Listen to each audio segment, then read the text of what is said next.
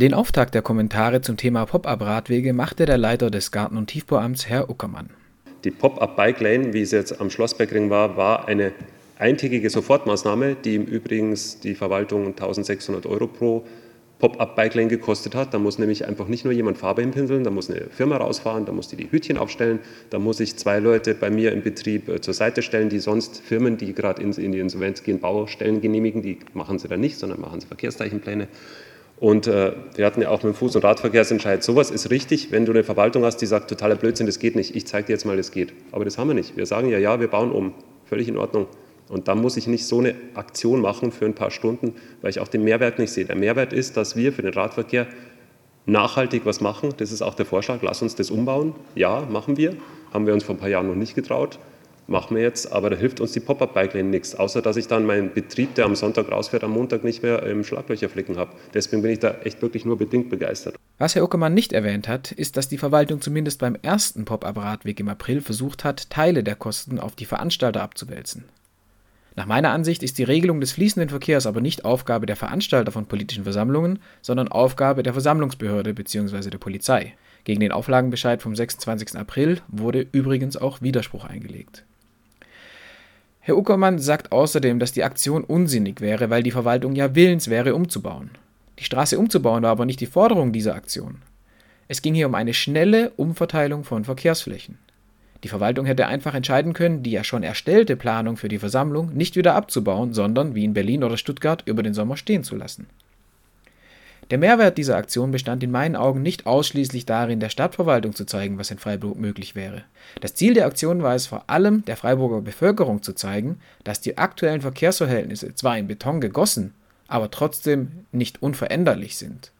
Die Vorlage für die Diskussion um Pop-up-Radwege in Freiburg lieferte natürlich die schnelle Umsetzung dieser Infrastruktur in Berlin. Deshalb bezog sich auch Herr Herbst, Leiter der Verkehrsplanung im Garten- und Tiefbauamt, in der Sitzung des Mobilitätsausschusses auf die Erfahrungen aus der Hauptstadt. Und wenn ich ganz kurz noch was sagen darf zu Berlin, weil da habe ich mit dem Kollegen intensiv gesprochen und ähm, da möchte ich jetzt einfach mal mit dem Vorurteil aufräumen oder mit der Behauptung aufräumen, diese Pop-up-Bike-Lanes wären aufgrund Corona entstanden. Das stimmt nicht.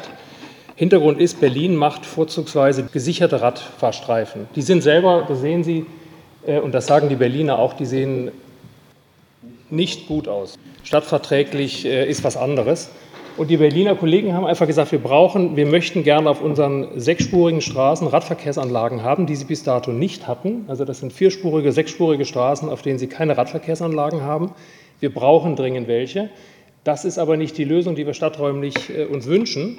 Äh, und deswegen suchen wir Lösungen, um provisorisch was zu machen und uns dann zu überlegen, wie eine solche Fahrradinfrastruktur aussehen kann. Das hatte mit Corona nichts zu tun. Sie haben im Endeffekt die Gelegenheit genutzt und haben es in den Corona-Zeiten mit einem beeindruckenden Tempo umgesetzt. Die hatten zwar die Ideen und die Konzepte in der Schublade, sie hatten aber keine fertigen Anordnungspläne in der Schublade. Das haben die, ich sag mal, äh, auf der Straße live gelöst. Aber ich möchte Ihnen ganz ehrlich sagen, ich möchte das nicht machen, wenn danach ein tödlicher Unfall da passiert. Und der tödliche Unfall ist an einem ähm, solchen Pop-up-Bike-Lane durch einen rechtsabbiegenden LKW entstanden. Und ich muss sagen, äh, diese Verantwortung möchte ich nicht übernehmen. Wenn ein Plan auf die Schnelle entstanden ist und dann ein tödlicher Unfall passiert, dann wird man sich fragen lassen, warum habt ihr euch nicht zwei Wochen, drei Wochen mehr Zeit gelassen und habt an der Überlegung länger überlegt, dass ein solcher Unfall vermieden wird. Das möchte ich einfach in der Deutlichkeit auch äh, für uns mal sagen. Die Aussage, dass die Pop-up-Radwege in Berlin nicht wegen Corona entstanden wären, kann ich leider überhaupt nicht nachvollziehen. Vielleicht will Herr Herbst hier sagen, dass diese Maßnahmen ohnehin geplant waren. Es steht jedoch außer Frage, dass die Pop-up-Radwege explizit aus Erwägungen des Gesundheitsschutzes im Kontext der Pandemie eingerichtet wurden. Es ging darum, dem Fuß- und dem Radverkehr vor allem mehr Platz einzuräumen, um Gesundheitsvorsorge vor Ansteckung zu betreiben das hat unter anderem der Radverkehrskoordinator der Berliner Senatsverwaltung Peter Breutmann mehrfach öffentlich gesagt. Zu dem von Herrn Herbst angesprochenen Unfall sagt Felix Weisbrich von der Bezirksverwaltung Friedrichshain-Kreuzberg anlässlich der Velowig 2020 Folgendes. Ja, also wir legen erstmal Wert darauf, dass, ähm, dass, also dass der Unfall tatsächlich auf der Kreuzung passiert ist. Es gab Meldungen, die dann hießen, ähm, äh, Unfall auf dem Pop-up-Radweg, was sozusagen sofort die Sicherheitsfrage nach dieser Pop-up-Infrastruktur äh, aufgemacht hat. Das ist in einem Kreuzungsbereich und es gab dann die, wie ich finde, etwas schwierige Diskussion, dass ja sozusagen die Kreuzungen nach wie vor ungesichert sind, was stimmt, das ist richtig, und dass sozusagen die Pop-up-Radwege die Radfahrenden in einer Pseudo-Sicherheit wiegen würden.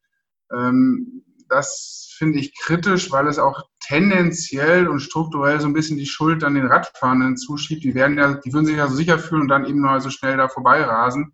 Ähm, wir legen Wert darauf, dass wir sagen, die Achtsamkeit insbesondere der stärkeren Verkehrsteilnehmer, insbesondere des, der, des Schwerlastverkehrs ist wichtig.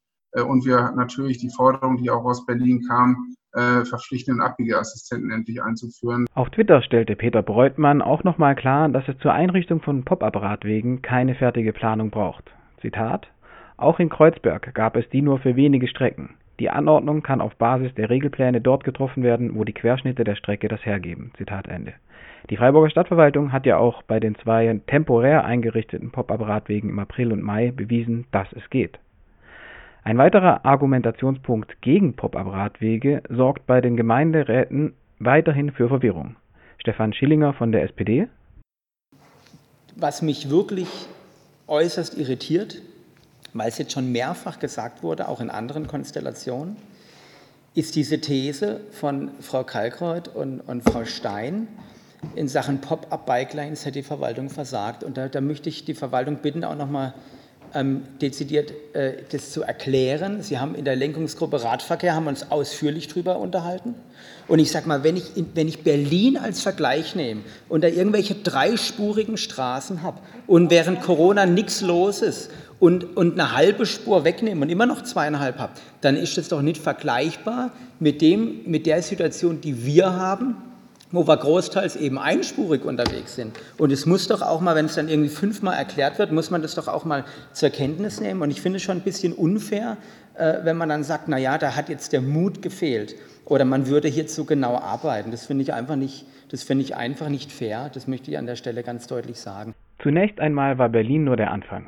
Mittlerweile gibt es auch in München und Stuttgart Pop-up-Radwege, ganz zu schweigen von vielen anderen Städten weltweit.